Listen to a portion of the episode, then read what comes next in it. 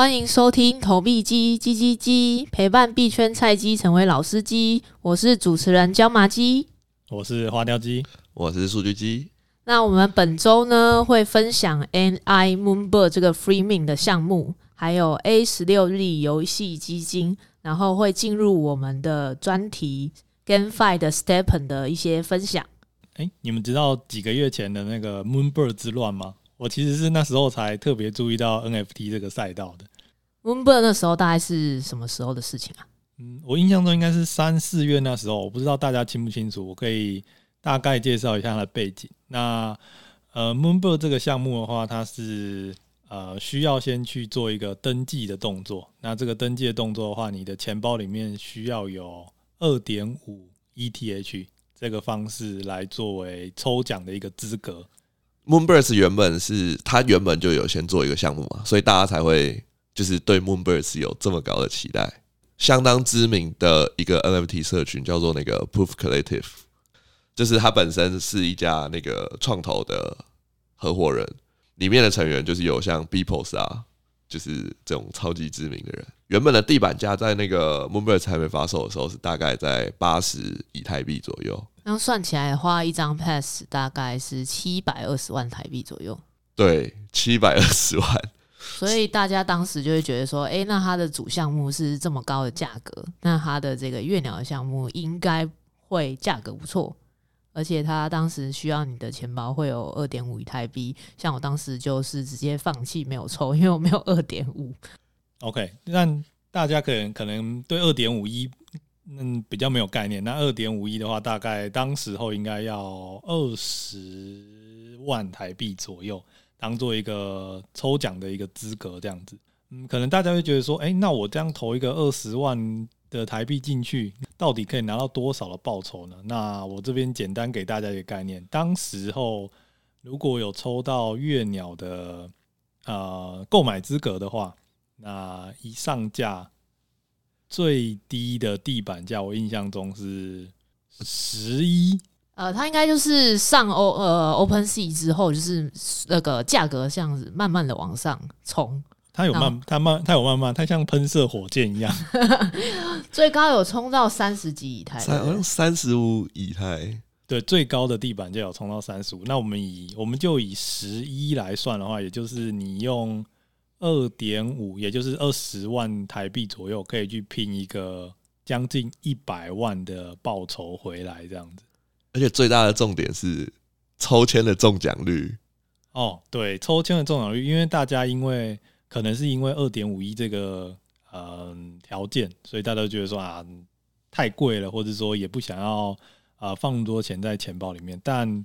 哎、欸，所以最后我们所统计出来的一个抽奖中签率大概是四分之一，也就是二十五趴左右的一个几率，超级夸张。以这个报酬率来讲，是不是以传统金融来讲，不太会有这种这么暴击的机会？对，我可能要拼个传统金融五年才可以到二十五趴吧。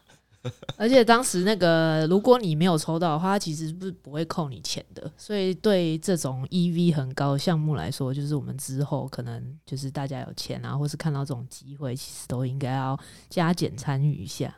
对，所以经过那次月鸟之后，那其实就有出现了很多这种抽奖机呃抽奖机制，或者说在钱包放一个啊、一定价值的以太币来作为抽奖条件的项目。那后面的话就造成了大家都变成了无情的抽奖机器人。这次的月鸟事件就又吸引了一大堆的新人，然后加入到这个 NFT 投资的圈子。但很不幸的就是，最近 NFT 其实也是有一点熊市，再加上以太币啊整个大盘大跌关系，所以就变成很多项目啊，其实它原本是要做公售。然后有一个价格，但是他们最近很多项目都改成就是 free mint 的方式进行。那本周的那个我们想要分享的 AI Moonbird 就是这样子的一个项目。而且这个 AI Moonbird 不止 free mint，我记得它是前有有限制名额，对不对？前两千五百名是 free mint。对，然后后面的张数是一张零点零五去做贩售。老实说，如果我早一点看到的话，我应该会买。买这个 AI Moonbird，因为只要他有 Moonbird，我都相信他会喷。大家只要看到那个鸟鸟就想买。不过他的主要那时候大家大家在讨论他的时候，是因为他们所觉得他的那个艺术图，就是他那个生成艺术图，是不是蛮有设计感？虽然我对那个美术是不是很了解，我觉得他的图甚至比原本正牌的 Moonbird 还好看很多。我是盲目的信仰者，只要他是叫 Moonbird，我就想要冲。那肯定可以啊，有跟 Moonbirds 连接的项目表现好像都很不错。那你们后来有看到这个项目后来大概最高成交到多少吗？我是好像有看到什么。就是一比一的那种 edition，它好像是可以卖到两三以太吗？差不多。对，所以是也是一个蛮大的暴跌，尤其是在现在这么熊的一个局势底下，还可以有一个 free mint 变成一两一的以太币。对，就发现哎、欸，最近 NFT 的圈子，就是以前可能大家都主要会去买一些最知名的项目嘛，就什么 BAYC 啊，什么 Clone X 啊，然后最近好像。大家转移阵地到一些 Freeming 的项目，然后好像都有一些不错的投资机会。然后 AI Moonbird 出来就是红了之后啊，后来就会有一些 AI 的 BAYC 啊、AI Azuki 啊等等的放盘出现。那在座各位有没有人有入手啊？很不幸的没有，不一定，搞不好听众很多人去有手上有这个 AI Moonbird。对啊，听。听众们如果有听到，都可以注意一下最近 NFT 的市场，就是有很多这种 free mint，价格很低，但是可能会有高暴击的机会。不过下手之前还是要提醒一下各位，要审慎评估这种有热度但是却没有背后的原因，或是大呃或是大 V 所支撑的项目。这个的话，可能就是纯粹就是买乐透的概念。OK，大家如果有在玩 NFT 的话，那这种。土狗项目啊，我们俗称土狗项目，可能就是不知道背后的项目方是谁，可能会有被害的风险，所以我们都会推荐说，大家再创建一个新的钱包，然后再打少少的以太币过去，然后如果这个钱包被害，那就算了，但千万不要用自己最主要的钱包去 mint 这种土狗项目。可以从一些简单方面可以看出这个项目是不是比较偏土狗的方式。他可能他的推特就是呃追踪人数没有到很高，而且是最近创立的，然后再加上他的 Mint 的网站可能会比较简陋一点，不会像一些比较专专业的专案，他可能网站很精美啊等等等。对，就是我们在 Mint NFT 的时候，大家如果都是用小狐狸钱包，它那个会就是你在做一些 Approve 的动作，按下去之后都会告诉你说你在授权什么东西，然后这时候就要很注意的看，因为有时候。他授权的东西可能是说，哎、欸，我可以移动你钱包的资产，这个就要非常注意。所以大家在授权的时候都要看一下授权的到底是授权什么东西。对，那一些珍贵的 NFT 啊，或是你的一些币的资产啊，就是还是尽量放到冷钱包为主。哎、欸，那什么是冷钱包啊？对于传统金融仔来说，真的是要管理一堆钱包，实在是非常非常讨厌的一件事情。所谓的冷钱包跟热钱包的差异的话，就是。呃，热钱包的话，就是我们刚才所提到的小狐狸，那它就是会有连接到网络上的这一件这个功能。平常的话，就是比较容易的去创建多个热钱包，那来做使用这样子。那冷钱包的话，基本上你要去购买一个算是一个硬体设备。那这个硬体设备的话，它就是平常是不联网的。呃，相对于热钱包来说，比较安全的守护你的币圈资产。毕竟我们币圈的资产。并不是存在银行里，而是大家手管理在自己的手上。我觉得这件事情确实是，呃，如果你之前都只有在传统金融的概念的或是领域的话，你要花蛮久的时间去适应的一件事情，因为可能大家手上都会有十几二十个这种热钱包，甚至五到六个冷冷钱包来做使用。但以往我们在投资股票相关的话，其实你并不会有这么多的账户要做管理。那冷钱包一个大概大概就是两千块到五千块不等，对，所以其实对比你的任何一个 NFT 或是任何一个币种来说，其实是一个很便宜的投资啦，然后就可以很安全的保护你的资产。OK。就是可惜了，AI Moonbirds 有点错过了这个项目。但是币圈大概就是每天都在错过，每天都会有新的机会。那我们就是认真的追踪，然后我们就是会找到暴击的机会。这样。那我们可能迈向我们下一个 A16Z 的游戏基金。大家知道 A16Z 是什么？因为它其实不限于说大家在币圈投资会听过 A16Z，就是是不是在传统金融业也有听过 A16Z 这家传奇创投？哦，在传统金融里面，A16Z 就是一个创投界的大 V。那不定期的，或是他就会对于现在目前的产业状况，或者说他的投资的一些理念，然后分享一些文章这样子。哦，对，因为他之前就是他在进入币圈之前，其实就投过像是 Facebook 啊、Twitter 啊、Airbnb 啊，就是然后甚至是那个 GitHub，就是现在大家都耳熟能详的一些产业。那他其实，在二零一二年他就开始。进入到了币圈，然后做一些加密货币的投资。那最知名的就是他投资了 Coinbase，然后给他们公司带来就是上千趴的回报。所以他现在就是在币圈啊，我们都会看说，哎，A16Z 最近会有什么动向？那我们可能就会知道说，哎，那 A16Z 就是他们的动向，可能就会决定说，哎，币圈可能接下来会有什么动向？因为毕竟他们是。币圈现在最知名的产业，那他们其实最近就是有成立了一个游戏的基金。那这个游戏基金其实最特别的地方，就是它其实结合的各个原本都是在传统金融产业的，呃，传统游戏产业的一些高层，就可能像是 EA 啊，然后 Blizzard 啊，然后可能像是 Twitch 啊，所以它这个游戏基金成立，可能就是代表说，诶，区块链产业是不是开始要有一些传统。传统游戏产业的人士开始要来做一些所谓的 Play to Earn 跟 GameFi 的游戏。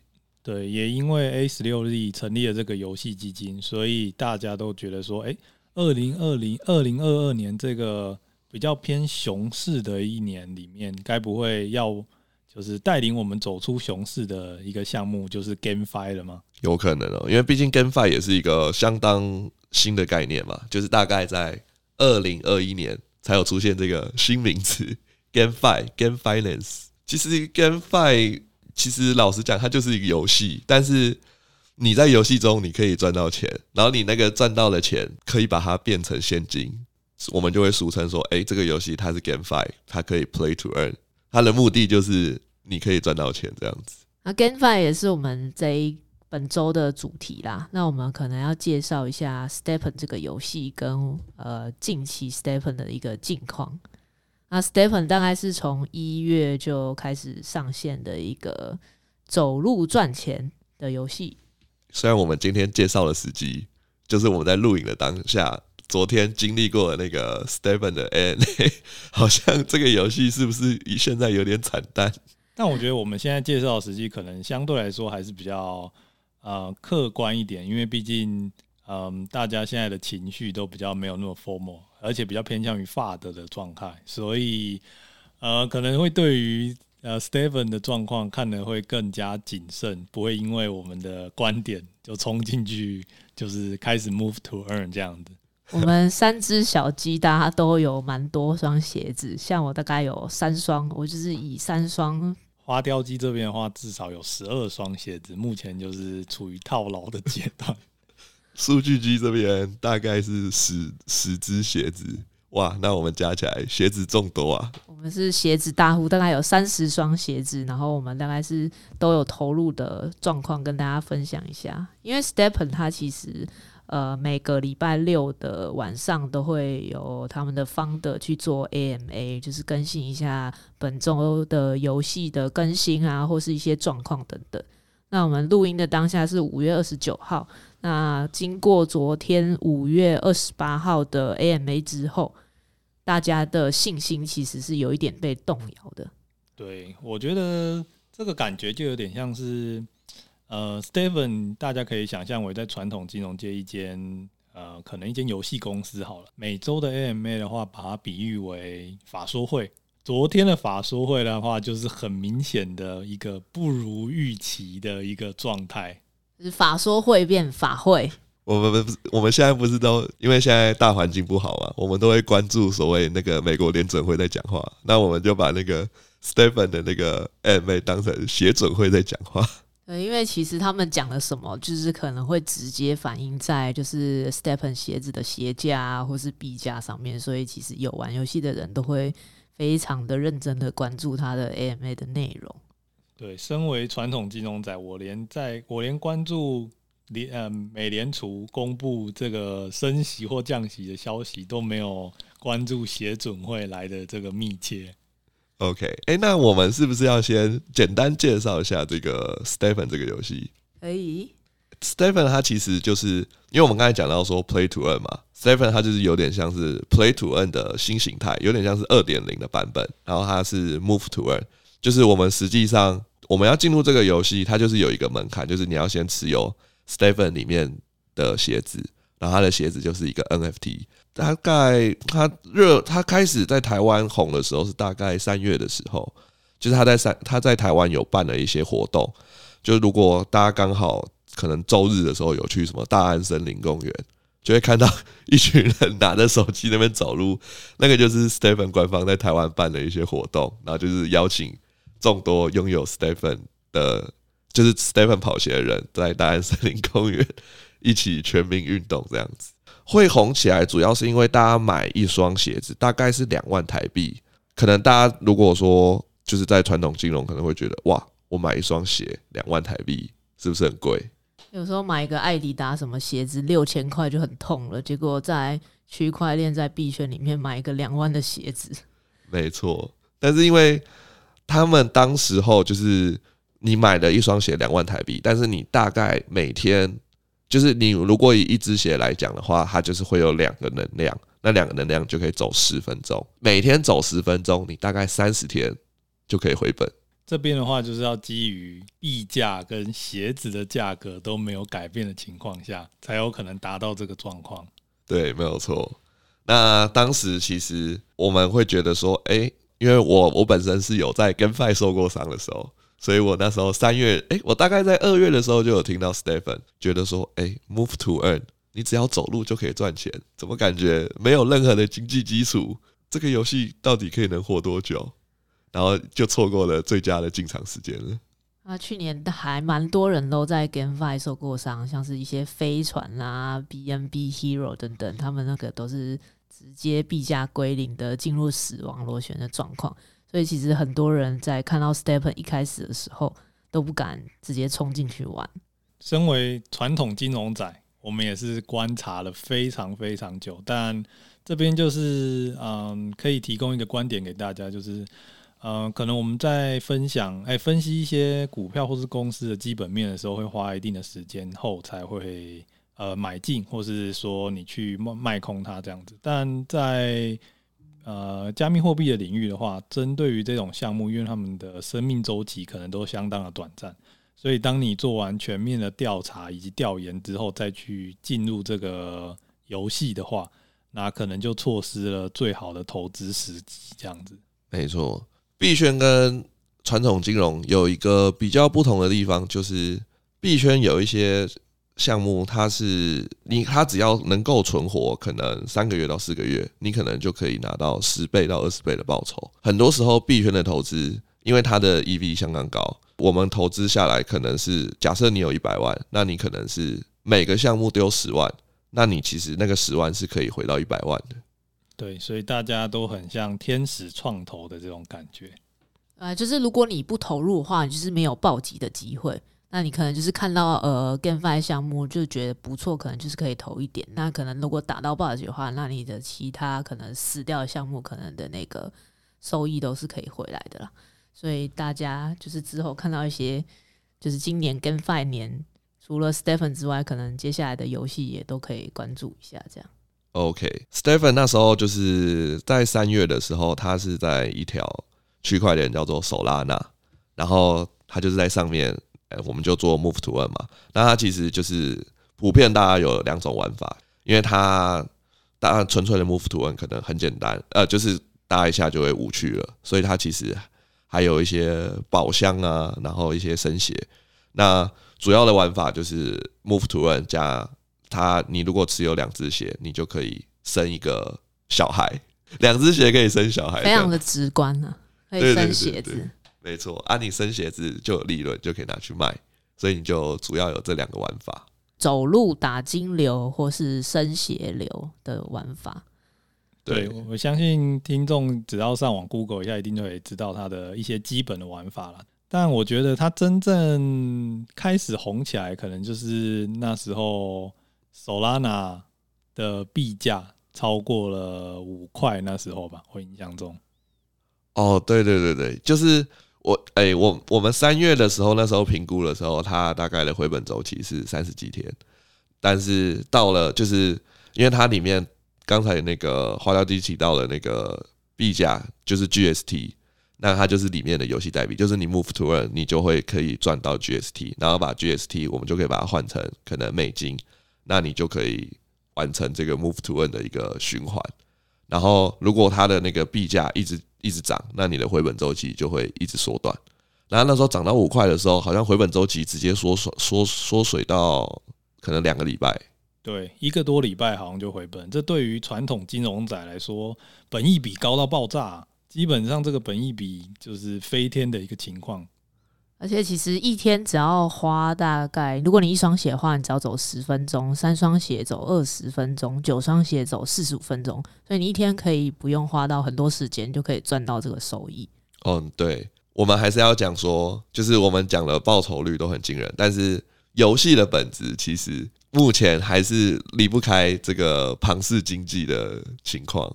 但这个游戏是有一点出圈，因为呃，它的 App 其实设计的算是还不错。然后你只要下载 App 就可以直接玩，所以呃，它是算是蛮出圈的一款 GameFi 的游戏。那身边也有一些朋友，就是可能他根本没有买过币，但是他们有看到这个游戏，然后就是有争相的加入。这样，我觉得大家可能要现在要可能要改一下观点，就是因为一开始大家看到这个游戏都是以它每日的非常可观的收益进来，就像我刚才说的。本益比高到爆炸这件事情，以及 EV 高到爆炸，但以目前来讲的话，我觉得它的本质的话，还是希望你可以就是去户去外面走走路这件事情。以今天目前的状况来说的话，我觉得你的想法可能要觉得说，诶，如果你买了这个 NFT，但是这个 GameFi 撑不了那么久的话，那你还是赚到了健康，可能会对你的。可能如果这样的想法以及立场是对你来说 OK 的，那你才能进入这个就是 GameFi 的领域这样子。哎，不过我觉得 Stephen 算是一个就是相当适合大众进入到所谓的币圈甚至是区块链的世界，就是相当好进入的一个入门砖。但我自己觉得，如果像去年一样在 BNB Hero 或是飞船伤过的人，那如果今年又被 Stephen 伤过的话，那会不会 A 十六 Z 所造所说的 GameFi Summer 今年就灭亡了呢？有可能，就是大家都受过伤。不过我觉得，呃，目前的 Stephen 现在的情况就是可能没有那么，就是如果大家是想要真的去 Play to Earn 或者甚至到 Move to Earn 去赚到钱的话，现在可能要再观察。但是如果是说想要了解区块链的技术，然后顺便赚取健康，是还蛮适合借由 Stephen 来试试看的。今天录音的时间，一双鞋的话，大概地板价是七八 Solana，这样算起来的话是三百美左右，大概是九千台币嘛。当时候入场的时候，一双可能都要十诶七八万。Solana 的话，如果是因为它鞋子有分等级嘛，啊，如果是灰鞋，就是最最便宜的鞋子。应该是差不多，那时候都大概到两万五到三万左右，大概十三 Solana 左右了。对，那刚刚有提到，就是他一开始可能是在 Solana 链上，那他后来有开发新的链是 BSC 链，那那时候的鞋价就是非常高。我们数据机可以分享一下当时进 BSC 链的故事。这个真的是惨烈的故事，在 GameFi，Stephen 其实也算是开了一个新的创举，就是他原本只有在一条链上，然后他后来又开了一条新的链，就是在区块链世界不同的链，可能我们就可以把它当做是一个不同的城市这样子，等于他就是一次把这个游戏开创在两个城市上，那两个城市其实是没有。那么相同，就是它有部分相同，但没有完全相同。那那时候，Solana 的回本周期大概是在三十天到四十天。然后 BSC 链一开的时候，大家就是很少人进去，但是它的收益就是相当爆炸。然后回本周期直接缩短到十天。你是一次进两支 BNB 的血，就是我们刚才讲的第二种方法，生血生血工厂流，那它的回本周期直接缩短到六天。但是它就是进看进场的那时候的门槛比较高，就是你进场的门槛大概是落在二十五万台币一支鞋，所以如果你走生血流，你的进场门槛就是五十万。但五十万可以在十天左右回本，真的是蛮惊人的。那你后来有回本吗？目前还在一个回本的路上。五十万我都可以买一张台，快可以买一张台积电的股票了。对，它它其实就是一个高风险高报酬的。因为台积电，你如果买一张的话，你可能要翻倍是蛮难的事情。但在 Stephen 是有可能的，但是你要撑过那个游戏，你要赌说他的游戏的高收益是不是可以长期的维持。那这边说的长期可能也是十天的时间。还是要提醒大家，普遍大家进场，如果想要首次试 GameFi 的话，还是会推荐小额资金进场。BSC 有点像是，就是我们大家常说老手死在反弹。对，资产部位的控制绝对是最重要的。你千万不要在这种 GameFi 或是一些新创立的这种游戏项目或是一些小项目上面砸入身家去赌，这样子，这样是非常不推荐的。有时候大家当刚进入币圈，然后都会听到说：“哎，报酬率什么一百趴、一千趴。”然后大家就拿很多就是无法自己承受的部位，然后直接投入。但高报酬的背后，就是伴随着高风险。那么，像我们最近不是有看到那一则台中的新闻吗？对，Luna 这个事件的话，确实也是上这两这几周里面最红的。但今天以今天我们录音的时间来说的话，Luna 好像复活了。但这个的话，可能我们要等到下一集再来做，跟跟各位做分享。对，但是就是就是资产控制没有很妥当，然后就是造成了一个悲剧，这样子。还是回归投资的本质啦，就是你要投入你可能就是对你生活舒服的钱，或是闲钱去做投资，这样压力才不会这么大，对啊。我还是私心的希望 Stephen 可以走得更久一点，毕竟我。就是一边可以减肥，一边又可以赚钱，这件事情感觉像梦一样啊，但是持续了有点短。对啊，就是前阵子那个台北啊，全台湾雨超大，就是我们都还是要冒着雨出去走路。哦，真的很累，我要走五十五分钟。这是我每一天，我我大概这这一个月就是出门的次数可以抵上我今年一整个半年出去的次数啊。真的，本来没有 STEPN 的这个游戏的时候，可能就是如果是下大雨，是绝对不会出门，直接叫 Uber Eats。真的，然后看到那个雨下很大，不行，九点了，我要出门了。为了我的钱，一定要出去走。对，我的印钞机就这样子快灭亡了，但。目前的状况的话，其实还是有点，我们还是对于项目方有一点信心啦，这是我自己私心的一个状况。但呃，每一位听众的话，在进来要进来之前的话，千万不要想说，哎，现在就是一个抄底的时机这样子，因为像股票一样接刀的话，如果低价接刀成功的话，确实是可以有一个可观的报酬。但如果是接下来是刀子的，真的是刀子的话，那可能就会。让你投入的资产一系之间归零，这样。对，那我们稍微分析一下，说目前 Stephen 遇到的状况，就是他在这次的 NA，他其实没有一个，就是一个好的方式去阻止可能鞋子的产量过多。那 Stephen 现在遇到的状况就是大家 Move to Earn，那你 Move to Earn 就会拿到那个所谓的游戏代币，那游戏代币就会导到市场。那之前的情况就是大家可以借由，就是大家会把这个游戏代币拿去升鞋，然后。你拿去升鞋的话，你再把鞋子卖掉，那你有利润的情况下，你出场的代币就会是，比如说，如果在手拉链上，你就会是手拉拿出场，那等于说你是在帮游戏消耗游戏代币，而你没有把你的游戏代币变成抛压把它卖掉。那我们在这次 AMA 结束之后遇到的状况就是，它这些现在这个生鞋它是没有利润的，所以等于说大家的利润现在来源就只有一个，就是大家走路赚钱，所以。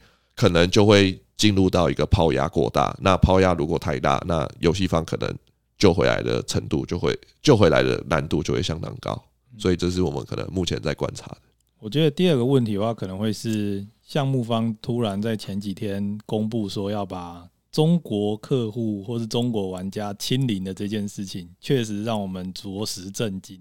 这有点像是，嗯，公司公司突然在半夜发了一个就是新闻稿，说暂停所有中国业务，这样震惊啊。对，虽然项目方宣称说，好像只有五趴的用户是在那个中国大陆的土地上，因为他是看 GPS 嘛。我们这九十五趴的玩家是承受不了五趴的中国玩家所出来的一个卖压啊。他讲的这个五趴，其实大家是不太相信的啊，因为其实呃，中国的文化、华人的文化，有钱是一定会冲进去赚的，所以我们觉得五趴的数据可能就是参考一下。对，因为目前 Stephen 好像主力还是都在亚洲为主嘛，就是在欧美好像还没有推广起来。对啊，好像日本啊、台湾啊、中国这边就是用户玩家是比较多的。对，当然我我也是希望项目方说的这五趴是真的。那我们可能以目前的状况来说的话，我还在等待奇迹。嗯，因为我们就是也是建议，就是新手可能不要就是 FOMO 进来，或是说现在的状况不是很好，那这样也是等于说这个游戏的庞氏经营也没有新人加入，再加上币价一直下跌，然后鞋子卖不出去的状况，所以这个游戏可能就会进入死亡螺旋的境界。这样哇，讲到死亡螺旋，又又讲到 Luna 这件事情，你要不要分享一下什么叫死亡螺旋呢？死亡螺旋就是，哎、欸，就是它原本会维持一个，就是不管你是用什么机制，那它会维持一个平衡。但是这个平衡一旦被打破，会比一般的坠落还要再快。对，就是如果你在 Move to Earn 每天出去走路所收到的这个 GST 已经没办法换成嗯比较正常数值的美金，那就代表说。啊、呃，这个游戏它已经没办法支撑起它这个代币模型，那就会渐渐的走向就是我们所谓死亡螺旋，然后到最后是变成整个游戏可能会关闭的一个状况。这样对，因为它不像在台湾，如果我们大家投资台股有一个跌停板的限制嘛，十趴十趴十趴的跌。币圈的一个最大的重点就是它二十四小时是不关盘的，所以你不管什么时候都必须要盯着这个这个币的币价以及它的走势这样。对，有可能你晚上十二点睡觉，它原本是一块嘛，早上起来变零点，早上起来归零崩溃。对，早上起来就可能变成零点零零零一这样子。对于就是有一些人一直嫌说，哎，可能美股跟台股就是都会有呃开盘跟收盘时间的这种积极型投资人，相信进入币圈的话会是呃可以让你达到二十四小时。然后七天不间断的投资乐趣非常适合的地方。哎、欸，那全职投资人会很开心，永远都在看着盘。但这样的话，可能在你尿尿的时候，你的就是空单或是多单部位就被取消了，就被平仓了。币圈投资也是蛮，好像也是蛮辛苦的，永远都不能停下来。对，那。所以在 Stephen 的部分的话，那我们嗯做了一个简单的分享，但大家可能现在要入场的话，就必须要呃比较审慎的评估，因为就目前的呃项目方的说法是在下个礼拜六的 MA 的话，它会公布最新一版的一个更新。那但是我们现在就必须要持怀疑且谨慎的态度，看看这个项目能不能活到下个礼拜的 MA。对，我们会持续帮大家关心，就是关注这个项目，然后给出一些我们的观点。那他目前有可能的做法是说，他们会出一个卷轴，对，他会出一个卷轴的机制，然后设法去啊、使得生协工厂这一个游呃游戏策略就是受到一些限制。那去让我们这种传统哎，就是走路打金的这个流派受到一些增幅的收益这样子，但以目前的状况来说的话，感觉已经不需要这个压制，就没有生协工厂。对，因为目前生协没有利润，所以项目方可能目前 Stephen 还要可以在东山再起的话，可能还需要其他的一些作为。对啊，因为其实就是他可能有公布一些，可能未来会跟一些知名的运动品牌合作什么的，我们目前还都还没有看到，还有很多愿景，就是都还没有实现的。对，我还是希望就是他可以促使我走出我的家门。对啊，因为熊市也没有什么项目可以去做 follow，所以 Stephen 也是算是目前是我们的主力在看的。啊，Stephen 死了之后，我们可能要找新项目去玩，又要再找新的项目度过这个寒冬。所以我们目前是赚了健康，但还没赚到钱。啊，其实我们大概是三四月进场，我们可能还有做一些复投的动作，所以大家可能就是还没有赚到钱。但是呃，其实赚到钱的玩家是很多的啦。哦，对，是不是有听说有人赚钱都赚到一栋房子？真的换新房啊，投机款什么都有了。这个就是所谓的，就是看到项目，然后。选呃决决策决决策对了，然后冲进来享受了最初的一个就是收益，这样真的。所以在 GameFi 产业就是这么久的经验，目前感觉都是要先小额投入，然后先了解游戏机制，就再决定要不要再投入比较大的力那个部位。但是一定要先试试看。试水温这件事情看起来在币圈里面确实是我们必须要先试了再想，而不是先想了再试。在过程中可能慢慢调整啦，就是你觉得哎、欸，好像有希望可以就是继续的投入复投。那如果可能就是觉得哎、欸、情况不妙，就是真的呃游戏就是比谁跑得比较快。对，在币圈的世界的话，做渣男跟渣女是必备的一个技能。对，包含 NFT 啊，就是赚到就赶快跑。对，必胜宝典，当渣女渣男，这样会不会有很多就是观众 要来，就是说我们就是很不专、很不专情？不会啊，就是呃，当然在这个过程中，你可能会错过一些，譬如说是蓝筹项目的东西，但是你可能可以看到它情况不错的时候，再把它买进，对吧？就好像我们以前在传统金融做的长期投资。好像在币圈没有那么适用。对，在币圈长期投资的话，因为毕竟没有基本面跟筹码面可以来做分析跟搭配使用，所以还是不太建议就是长期去跟一个某个项目谈恋爱，或是长持某个项目了。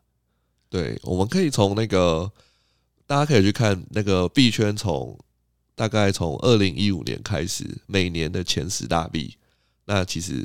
看完就会知道，说，诶，每年最大的十家，我们如果以公司来比喻，每年最大的十家公司都不一样。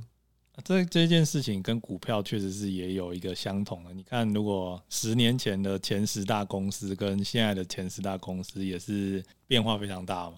对，就是在节目的最后的话，就是要。以就我们我们刚才所说的一个分享的话，纯粹是我们个人的经验以及一个投资相关的一个分享，这样，但并不是鼓励大家或是啊、提供任何的一个专业投资建议。